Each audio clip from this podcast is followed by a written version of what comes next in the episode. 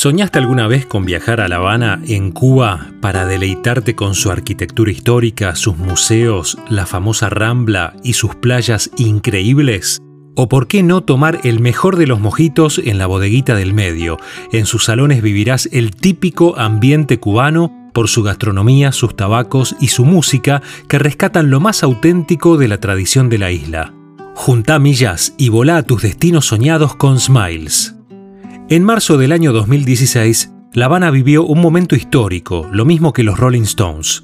Después de décadas, la banda de Mick Jagger y Keith Richards, con Ronnie Wood y Charlie Watts, pudieron cumplir su sueño y cumplirle el sueño también a 500.000 cubanos que finalmente pudieron disfrutar de un show de los Rolling Stones en su país. El documental Havana Moon del año 2016 destaca las coincidencias que te voy a contar. Parecía chiste, pero los Rolling Stones tenían todo preparado para realizar un evento único en décadas, y justo en esos días, el presidente de los Estados Unidos, Barack Obama, se preparaba para convertirse en el primer presidente estadounidense en 88 años en visitar Cuba. Las imágenes del documental, viendo a Mick Jagger hablando por teléfono y no entendiendo esa coincidencia, con lo que eso conllevaba, reorganizar toda la producción del show.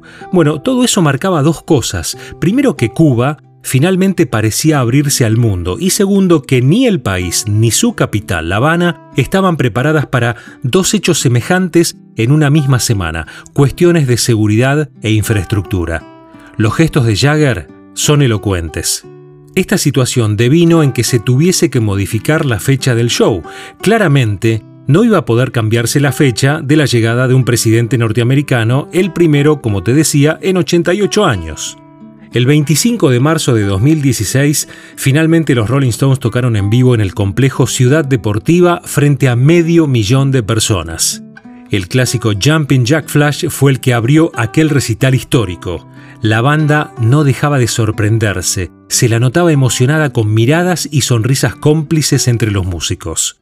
Esta experiencia era algo completamente nuevo para los Stones, más allá de haber visto todo, ¿no? A lo largo de, para aquel entonces, 50 años ya de trayectoria. Estuvieron todos los hits como Painted Black, Angie, Miss You y un final a todo clásico con Satisfaction. Los cubanos cumplieron su sueño, ver finalmente a los Stones en vivo en La Habana. Los Stones, lo propio, seguir conquistando, entre comillas, ciudades y no perder la capacidad de asombro. Lo mismo te puede pasar a vos cuando llegues a Cuba volando con alguna de las más de 50 líneas aéreas asociadas a Smiles. Arma las valijas y planifica tus próximos destinos con Smiles.